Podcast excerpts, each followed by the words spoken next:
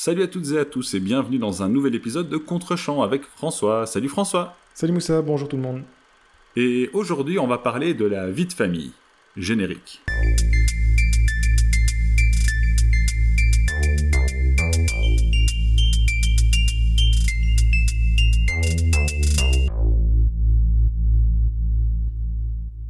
Voilà donc un résumé bien audacieux, cher Moussa, puisque après euh, des films plutôt légers, ou en tout cas euh, une, comédie euh, qu'on vient de refermer, on entre là dans le drame urbain, Once Were Warriors, qui c'est donc le film dont on parle aujourd'hui, un film de 94 de Lee Tamaori, un film néo-zélandais.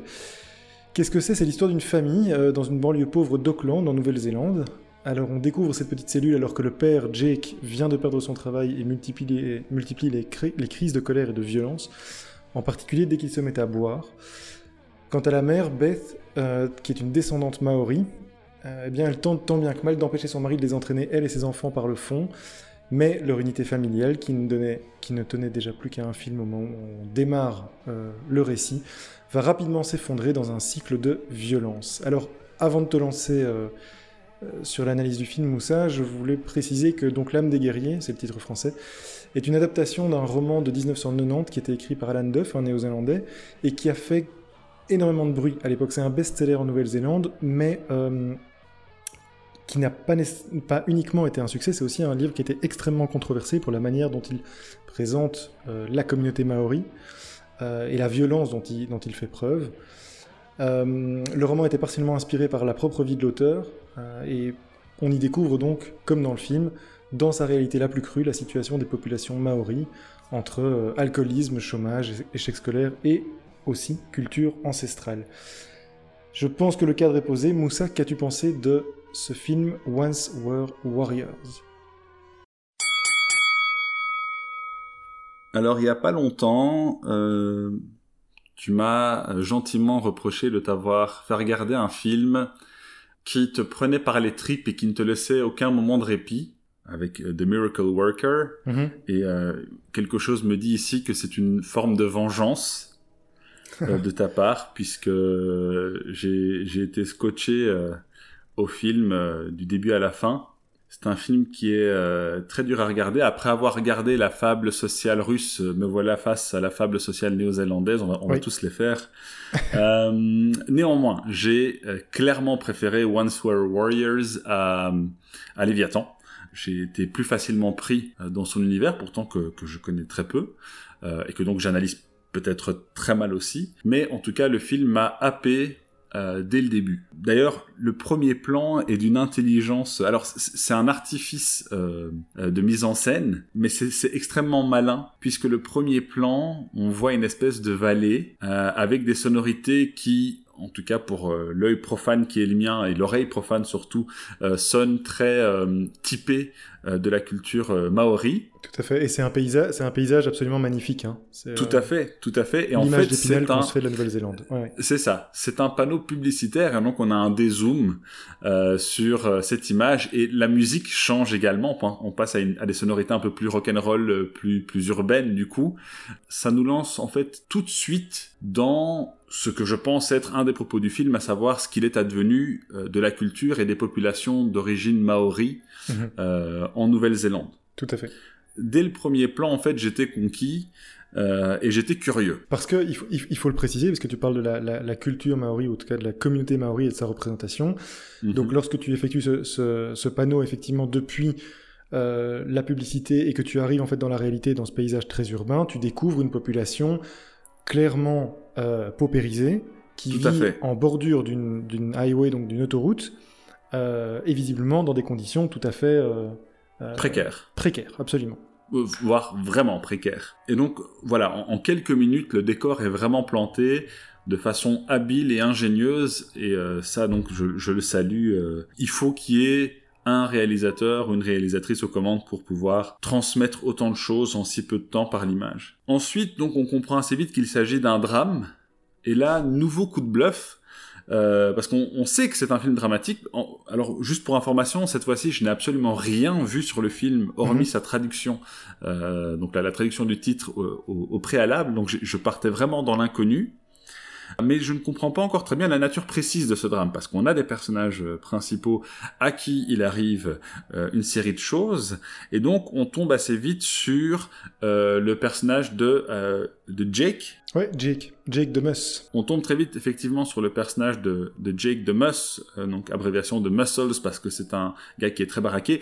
Et alors j'ai mis du temps à, à, à me rappeler de qui il s'agissait, et en fait c'est l'acteur qui joue Django Fett, et donc Boba Fett euh, plus récemment dans les euh, Star Wars. Parce que je me dis, mais il est connu cet acteur. Et c'est le cas d'ailleurs de plusieurs acteurs dans le film qui sont euh, qui, qui sont connus. une carrière euh, après, après ce film, ouais, que ce film va révéler. Tout à fait. Donc euh, Cliff Curtis notamment, euh, même si il est particulièrement détestable dans ce film, mais bon, j'y reviendrai peut-être ou pas, on verra. Et donc on, on, on voit cet homme bourru qui est très vite mis en scène face à des jeunes, comme on peut s'y attendre dans une situation socio-économique et dans un quartier de ce type, qui euh, recourt donc à euh, une forme de, de, gang, même pas forcément dans le sens criminel du terme, mais donc des espèces de petites communautés urbaines qui se créent face à cet homme plus âgé, qui nous paraît plus mature et qui surtout n'a pas peur.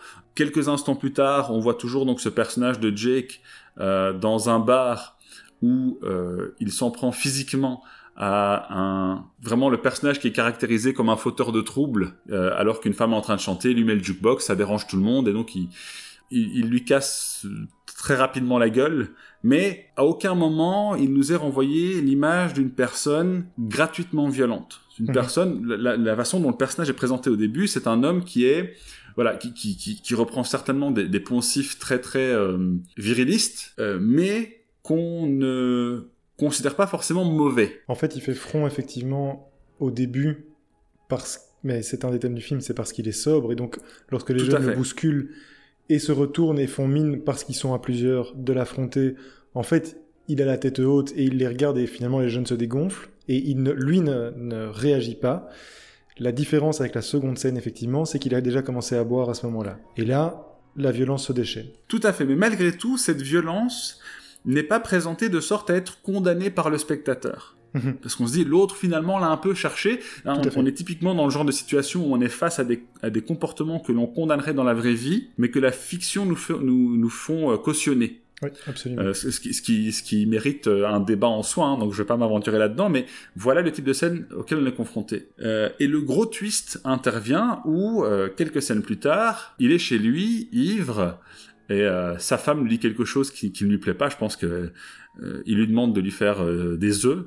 Et donc, euh, comme elle est fâchée parce qu'elle est, euh, elle vient de, de, de, vivre une situation, un, un, événement compliqué avec son fils, qui est justement en train de se réfugier dans ces gangs, euh, on soupçonne à cause d'une situation problématique à la maison.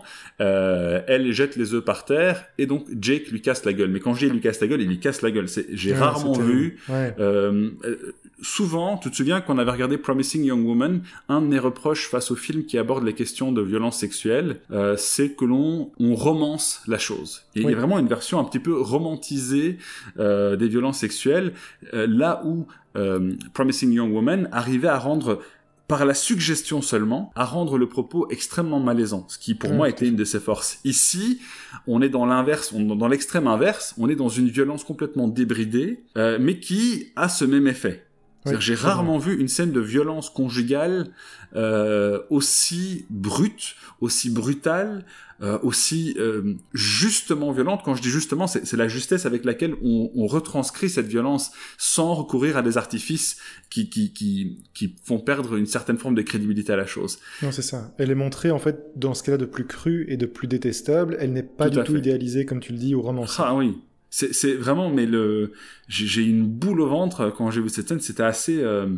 ouais j'ai vraiment été pris au trip quoi. Je à, chaque fois qu'il lui collait un coup mais tu sentais la violence mmh, mmh. De, et tu chaque vois, coup et... tu verras plus tard les effets de cette violence aussi sur son visage. Oui oui bien sûr. Oui oui tout à fait. C'est voilà c'est d'une violence inouïe. Inouïe et, et, probablement malheureusement bien trop courante. Mmh. et donc là il y a ce premier twist où en fait on comprend très vite que non, on n'est pas face à un, personnage, certes, qui peut recourir à la violence, mais qui intègre.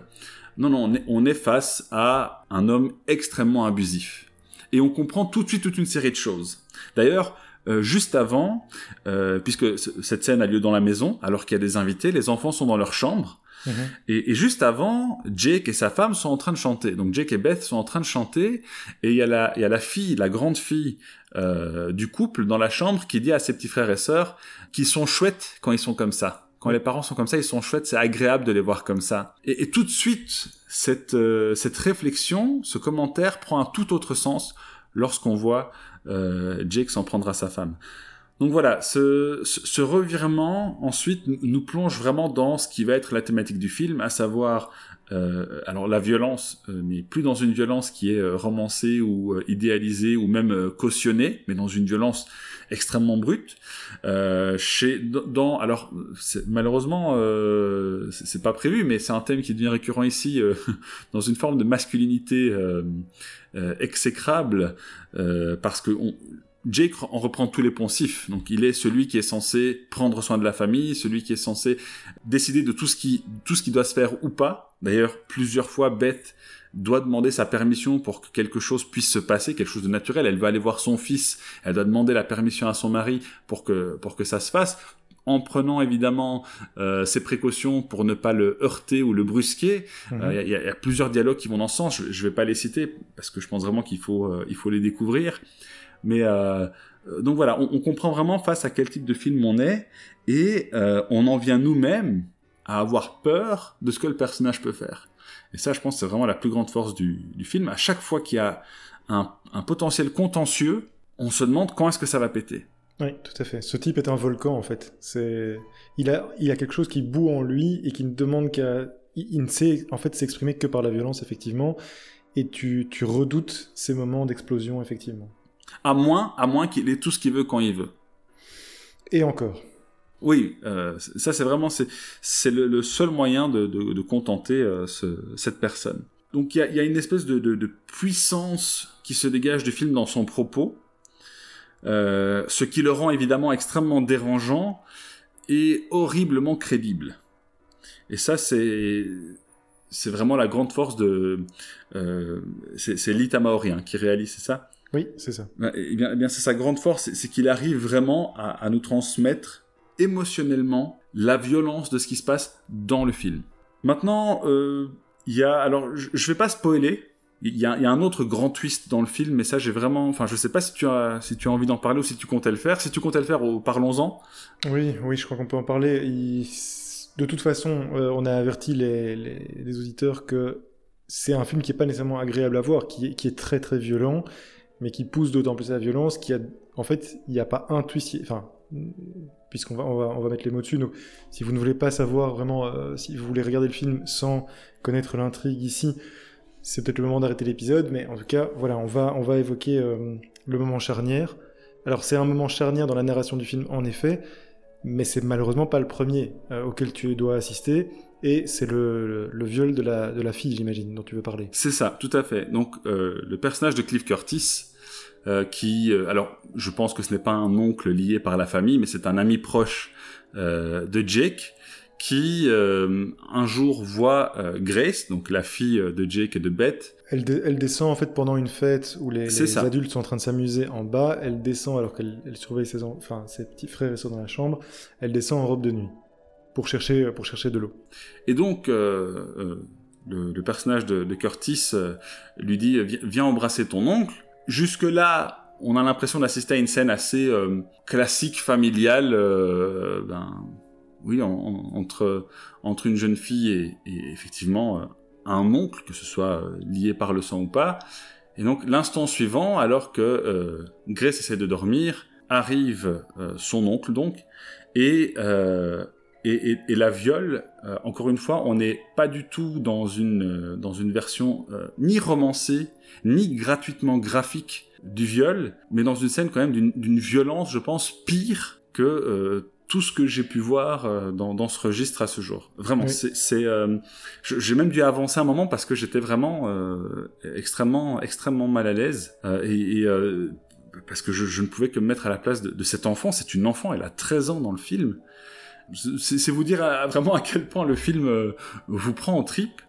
S'ensuit évidemment toute une série euh, d'événements puisque euh, Grace, qui n'arrive pas à trouver une, quelconque forme de réconfort auprès de sa famille qui est complètement euh, alors dysfonctionnelle, mais c'est un euphémisme, finit par se suicider.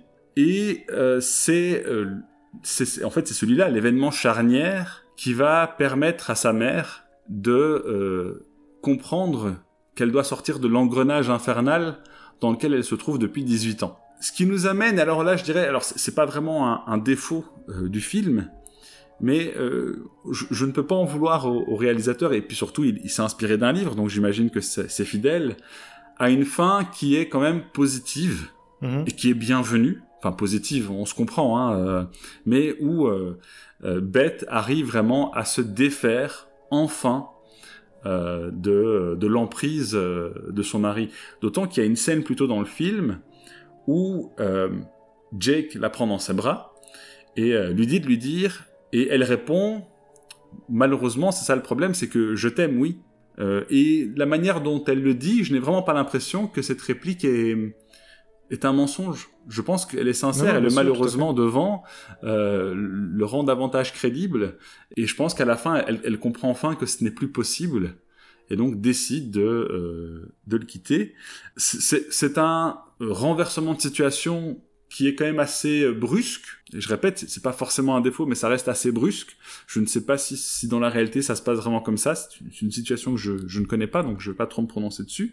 Et alors il y a un autre truc minuscule qui m'a paru euh, s'inviter un petit peu dans, dans cette mini euh, mini effervescence un peu positive de fin, c'est que euh, la famille accueille euh, toute, qui est le meilleur ami de, enfin le meilleur ami de Grace, qui est un, enfant euh, sans abri, euh, probablement euh, qui, a dû fuguer ou qui a été abandonné, on n'en sait rien, on n'a vraiment, pas vraiment d'informations sur lui. Ce qui contribue au problème, c'est un personnage qu'on connaît finalement très peu dans le film et qui donc est, est invité à, à, vivre avec la famille par, par Beth avant qu'il ne quitte Jake. Et ça me dérange encore plus parce que euh, Toute est justement l'une des dernières personnes que Grace a vues en vie et alors qu'ils étaient en train de, de fumer un pétard euh, ensemble, il l'a embrassé, et ça se passe juste au lendemain donc du viol de Grace.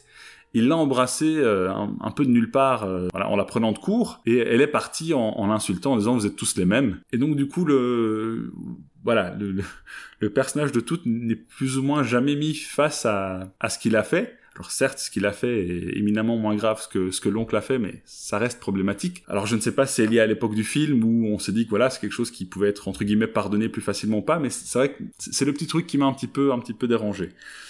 Mais voilà, en dehors de ça, c'était euh, un, un, très très bon film. Je sais pas si je l'ai dit du coup, j'ai dit beaucoup de choses sur le film, mais je trouve que c'est un excellent film, euh, qu'il est extrêmement poignant, qui, qui, traite son propos très bien. Il y a tous les éléments contextuels dont je pense que tu vas parler, donc je ne l'ai pas trop abordé pour l'instant et je serais ravi d'en discuter, donc n'hésite pas, je te lance la perche. Et, euh, et ben merci, parce que c'était vraiment un... Enfin merci, en fait je sais pas, non peut-être pas merci, parce que franchement ça m'a déprimé. Ouais, mais, euh, mais voilà, c'était un très très bon film. Tant mieux, tant mieux. Euh, donc pas le drame social russe, mais on est plutôt euh, dans le côté néo-zélandais, dans le drame social maori.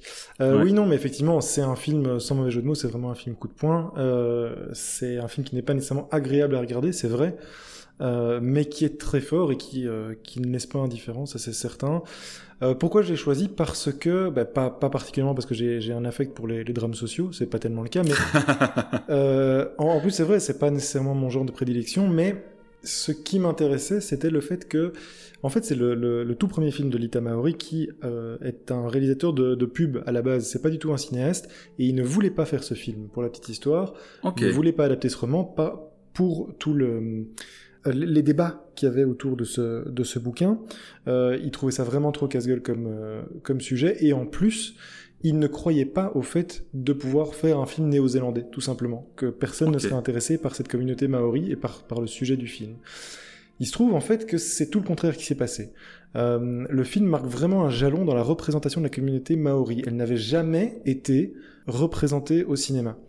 Euh, et ça a eu un tel impact, donc bien sûr encouragé par tous les débats sur le bouquin, parce que le bouquin avait déjà fait grand bruit en Nouvelle-Zélande, mais ça a eu un tel impact qu'on a même vu, euh, apparemment, des gangs comme on voit dans le film, aller voir, se déplacer au cinéma pour la première fois et aller voir, parce que c'est la première fois qu'on les, qu'on les représentait au cinéma et qu'on les représentait par ailleurs dans un traitement qui n'était ni idéalisé, ni victimaire, ni euh, où, ils n'étaient pas non plus présentés comme des monstres. Ils sont, tu as en fait une représentation assez crue de la réalité. Et ce qui est d'ailleurs étonnant, c'est que tu ne vois pratiquement pas d'autres communautés que la communauté maori. Tu as très rapidement euh, deux flics qui ramènent à un moment un des gamins de la famille qui a, fait une bêtise, euh, et dont tu vois bien qu'ils n'appartiennent pas à cette communauté, ce sont visiblement des descendants de colons britanniques, euh, et qui, voilà, ont un comportement relativement condescendant avec, avec la famille. mais, mais sans plus, il n'y a pas de comment, il a pas d'autres commentaires que ça. Et tu vois un juge également qui a l'air plus lassé par son travail. Et, donc il n'y a pas de commentaires sur le reste, sur autre chose que cette communauté maori. C'est vraiment un film qui se concentre là-dessus. Euh, et, en ça, il est déjà historique parce que c'est la première fois donc qu'ils étaient euh, représentés au cinéma. Euh, et d'ailleurs, le, casting aussi. Hein, absolument. Pour ce que j'en ai vu, ça j'ai regardé par contre, et ils sont quand même pour une grande partie aussi d'origine maori. Oui, tout à fait. Ils le sont tous, et pour la plupart, ils ont vécu, en tout cas Lita Maori, comme donc le, réalisateur comme l'auteur du bouquin, ont vécu des situations similaires à ce que tu retrouves dans le film, à savoir des enfances compliqué, avec des placements en maison de redressement, etc. Euh, des rapports avec les gangs. Donc, il y a vraiment un, un, matériau qui est traité à la base euh, et par des gens qui le connaissent. Euh, donc, en ça, c'est vraiment un film déjà intéressant. Forcément, cette question de la violence, elle est centrale parce qu'on est sur un film sur les violences conjugales et c'est un véritable problème parce que, figure-toi que Apparemment, dans, euh, en Nouvelle-Zélande, 41% des affaires traitées par les policiers au quotidien sont des affaires de violence conjugale. Donc c'est apparemment un des pays développés qui, a le, qui, est le, plus en retard sur cette question de la violence domestique. Donc il y avait vraiment la volonté encore aujourd'hui. Oui, encore aujourd'hui, tout à fait. Et donc tu avais vraiment cette, cette, cette volonté de traiter un problème réel et, et profond dans, dans, le pays. Alors ce problème est traité bien sûr... Euh, avec un facteur aggravant qui est l'alcool. Euh, en fait, dès que les personnages se mettent à boire, tu sens que la catastrophe est, sur le point d'arriver. Euh, tu sens que ça ne peut que mal se terminer dès que les personnages, dès que l'alcool entre en jeu. Mais je pense que l'alcool dans le film, et je ne sais pas ce que tu en penses, mais n'est qu'un facteur aggravant. J'ai l'impression qu'il y a un vrai commentaire aussi sur cette position sociale de cette communauté maori qui n'a jamais été intégrée au reste de la société, qui n'a jamais été acceptée et qui donc vit effectivement dans une, précarité profonde qui, euh, qui, génère de la colère, euh, qui n'offre pas d'espoir, pas de porte de sortie, et donc tu mets une sorte de... Enfin, tu, tu as une communauté qui boue et qui cherche par différents moyens à exprimer ce qu'elle ressent. Alors c'est l'appartenance à des gangs, euh, mais c'est aussi effectivement l'expression de la, de la violence au sein du domaine conjugal. Et là on est vraiment dans ce cas-ci. Euh, avec un personnage vraiment effectivement du père qui est monstrueux, mais, qui, mais, mais, dont on explique aussi les raisons. Sans les justifier, tu comprends aussi toute la, souffrance. Il, se présente en fait comme euh, descendant d'esclaves, mhm. ce que n'est pas sa femme. Sa femme est une descendante maori, donc d'un peuple autrefois plus noble, qui n'a pas eu ce, ce passé d'esclave, et tu sens toute la différence, le poids social que représente sa, propre condition, et qu'il ne supporte pas d'ailleurs. C'est pour ça qu'il l'a isolé euh, de, sa, de sa communauté à elle, de sa famille à elle, euh, et cette communauté dont elle s'est détournée pendant, pendant 18 ans et, auprès de laquelle elle va bientôt retourner. Tout à fait. Je, je, me permets juste de rebondir là-dessus. Oui. Parce que ce qui est intéressant, c'est que sans jamais les aborder de manière directe, comme tu l'as dit, et, sans jamais le faire de façon, euh, j'aime pas le terme moralisatrice parce que c'est c'est souvent une espèce de cache-misère euh, pour comment dire critiquer le propos plutôt mhm. que la manière dont il est amené. Euh, mais ici, en effet, c'est-à-dire que le, le, tous ces éléments sont contextuels et mettent le doigt sur un problème euh, que je constate souvent entre des solutions individuelles et, euh, des problèmes euh, collectifs. Tout à fait. C'est-à-dire structurels. C'est-à-dire qu'ici, certes, toutes les personnes qui vivent dans ces conditions-là ne vont pas devenir des personnes abusives, des personnes violentes, et, des personnes peuvent parfaitement s'en sortir parce que l'individu reste malgré tout une force en soi. Néanmoins, euh, ça ne résout pas tout. L'individu n'est pas capable de tout résoudre, ou même un collectif d'individus n'est pas capable de tout résoudre si structurellement les choses ne, ne changent pas. Euh, c'est un peu comme cette, fameuse BD, je sais pas si tu l'as lu, une, espèce d'énorme planche BD où tu as un, un jeune garçon issu d'un milieu euh, aisé et une jeune femme qui vient d'un milieu précaire, donc de, de leur enfance jusqu'à l'âge adulte, mhm. ont des parcours très différents et où à la fin tu as le jeune homme qui dit que euh, ben, qui, qui, qui, qui s'est battu euh, pour arriver là où il est, il est très riche, il est sur un podium dans un cadre un peu huppé, pendant que la jeune fille est dans la même salle en train de servir les gens dans un job justement précaire. Mhm. En fait, on voit bien que ce n'est pas juste une question de si on veut, on peut. Euh, il y, a, des éléments contextuels, collectifs, structurels qui, doivent également être euh, pointés du doigt euh, en tant que problème pour pouvoir trouver des solutions. Et ça, le film, je trouve qu'il met assez habilement le doigt dessus. Non, non, tout à fait. Mais en ne traitant, en restant purement sur la communauté maori, ce qui est intéressant là, c'est qu'il ne, il les met face à leurs propres contradictions, à leurs propres, Tout à fait. leurs propres structures internes, et justement donc face à leurs responsabilités. Euh, donc en ça, le film est, très fort. Euh, il est d'autant plus fort, et c'était un, un peu ma conclusion, mais puisqu'on est en train d'en parler, euh, j'y arrive. en fait, je trouve que c'est un film pourtant sur une communauté qu'on connaît mal, qui a été peu représentée, et pourtant le propos me semble très universel. Euh, oui, bien sûr. C'est un, film auquel on peut tout à fait adhérer. Alors, pas adhérer nécessairement sur le, sur le propos, mais dans lequel on entre et on entre en empathie avec les personnages. Tout à fait. Très, très rapidement, alors que ce sont des personnages, des communautés qui nous sont inconnus, d'une culture qui nous est, en tout cas, relativement étrangère, en tout cas pour ma part. Pourtant, tu es vraiment dans un propos universel. Et ça, c'est une des grandes forces du film je trouve. Un petit mot. malheureusement, c'est aussi parce que les violences conjugales sont universelles. Absolument, absolument. Voilà, il n'y a, aucune euh, communauté, aucun pays, aucune ethnie, aucune culture au monde euh, chez laquelle on, ne les retrouve pas, et donc malheureusement, oui, on, se prend très vite d'empathie. Oui, tout à fait. Euh, alors, on, a quand même beaucoup parlé de, de choses dures, négatives, compliquées ce qui est malgré tout, je trouve, assez, euh, assez brillant dans le scénario et dans la réalisation, c'est que le film n'est pas totalement plombant, il, il, parvient à jouer avec des contrastes entre des moments vraiment très compliqués, très durs, comme tu, les, comme tu les as décrits, mais il y a aussi des moments de respiration pour le spectateur, des vrais moments lumineux. Parfois, c'est des moments qui représentent des, des scènes amoureuses, mais il y a aussi de l'humour, il y a de l'espoir. Euh, il y a des très beaux moments quand Jake et Beth, donc le mari et la femme, chantent. Euh, tu atteins une sorte de pureté, une sorte de... Il y a quelque chose de très beau qui se passe à certains mhm. moments dans le film. Et c'est d'autant plus poignant que tu sais que la catastrophe n'est jamais loin, que qu'on va replonger, que ce n'est qu'un qu'une bulle de respiration. Néanmoins, elle est là. Et ça, c'est porteur d'espoir. Et ça, c'est c'est vraiment ça n'en rend ces moments que plus beaux euh, en fait en termes de en termes d'empathie avec les personnages tu, tu, peux vraiment être touché par certains certains moments positifs du film parce qu'il y en a il faut aussi le dire. Euh, enfin dernier point que je voulais soulever c'était au niveau de son esthétique.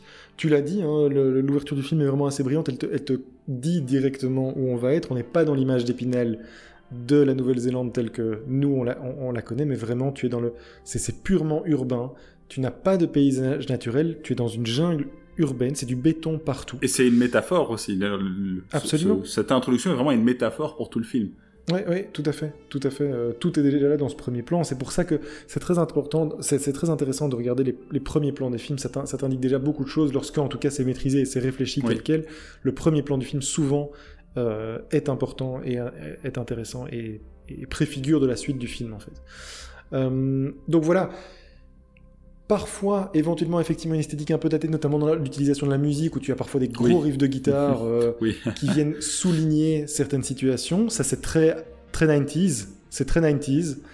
Euh, néanmoins, je, le, je trouve qu'il tient encore parfaitement la route aujourd'hui. Euh, je trouve que c'est vraiment un film. Par contre, je, me permets une chose. Certes, les, les riffs de guitare font un peu kitsch, Euh, par contre, les transitions sonores, alors encore une fois, c'est purement esthétique, mais ça marche très bien. Euh, le, le, passage notamment où euh, Jake s'apprête donc à, violer sa, sa femme, mhm. après, euh, après vraiment le, après, après le tabassage, euh, oui, oui. Euh, et, et, en fait, tu l'entends presque grogner. Et la scène suivante, tu vois des, des chiens en train de grogner, en, en arrachant, euh, alors je sais pas trop quoi, dans, dans une espèce de déchetterie, euh, avec férocité. Euh, qui, qui, nous laisse imaginer évidemment. Euh, la métaphore est claire. donc là, il y a, y, y a, aussi certains, certaines transitions sonores. Il y en avait une autre qui ne me revient plus, mais j'en ai noté quelques-unes comme ça, des transitions sonores qui sont, euh, qui sont très habiles. Oui, c'est ça. Et en plus là, tu as le montage, montage illustratif. qui, tout à fait. voilà, qui enchaîne et qui te, il te, il te parle tout à fait. enfin, il t'explique la situation que tu viens de voir. Et il te souligne la, la bestialité de, du personnage. Effectivement. Euh, donc voilà, c'est un, un, film fort. C'était compliqué de le placer euh, dans, dans, ce podcast, mais je trouvais que c'était intéressant quand même. Alors, euh, je te ferai pas toujours le coup de te mettre un drame social aussi compliqué que ça. Tous les dix films. mais non, non, mais je pense que c'est un, un, film important. Je crois que c'est ah oui, bien sûr, important à voir. Ah oui, et, et je voulais terminer là-dessus.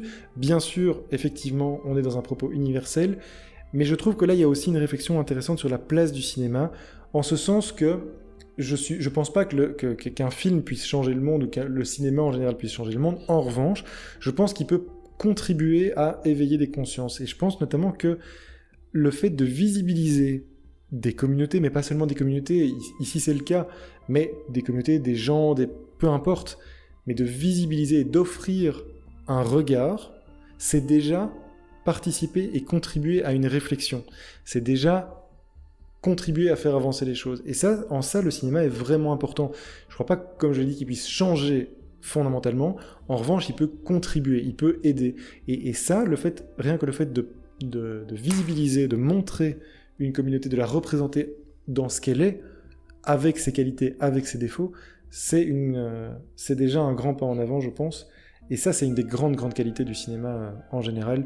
Mais moi, je pense au contraire, je vais aller plus loin, je pense que le cinéma peut non seulement changer le monde, mais il le change même.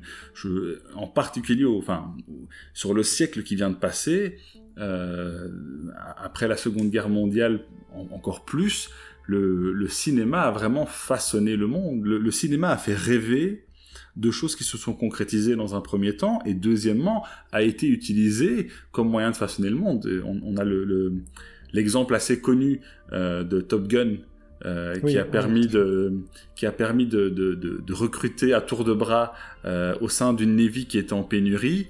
Euh, c'est un exemple parmi beaucoup d'autres. Moi, je pense que le cinéma change le monde. Il y a... Comment il le change? Ça, euh, quand, quand, tu as des années 80-90 où euh, tous les personnages arabes ou supposés tels sont dépeints comme des terroristes incapables de euh, tenir une phrase euh, intelligible en anglais, ça façonne la manière dont on perçoit toute une population et ça facilite grandement des événements comme l'invasion en Irak, par exemple. Mhm, mhm. donc, donc moi, je pense au contraire que le cinéma change le monde et je suis très content malgré l'horreur que dépeint ce film, que des films comme Once Were Warriors existent euh, pour, justement nous mettre face à ces choses qui, euh, pour des personnes comme nous, qui ne vivons pas dans des communautés pareilles, qui, qui, ne, qui ne connaissons pas la difficulté euh, qu'elles connaissent, de prendre, et surtout avec un propos aussi universel, de, prendre un peu de recul et de se poser des questions, un peu comme tu l'avais dit quand on avait parlé de Promising Young Woman, sur le fait de se remettre en question en tant qu'homme dans, dans, une société comme la nôtre, par rapport à des phénomènes qui, qu'on le veut ou non, nous, touchent. Donc je, pense que le cinéma euh, change le monde. Alors il le change pas. Euh, euh, voilà, je pense pas que les films, en effet, vont nous permettre d'éradiquer la faim dans le monde, la guerre et compagnie, mais je pense qu'ils contribuent énormément à façonner euh, le monde dans lequel on vit. Oui, tout à fait. En tout cas, je ne sais pas si je partage euh, ce constat-là. En tout cas, je pense qu'il peut, il peut contribuer à l'éveil des consciences.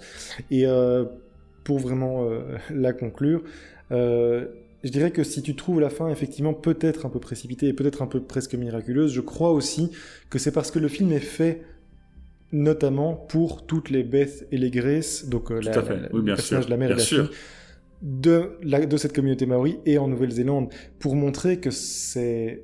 Voilà qu'il y a cette porte de sortie, que cette porte de sortie est envisageable, qu'il y a un ailleurs, qu'il y a une porte de sortie, qu'il y a quelque chose à faire et pour, sortir de ce cycle de la violence euh, conjugale. Voilà ce que je pouvais dire euh, de ce Once Were Warriors.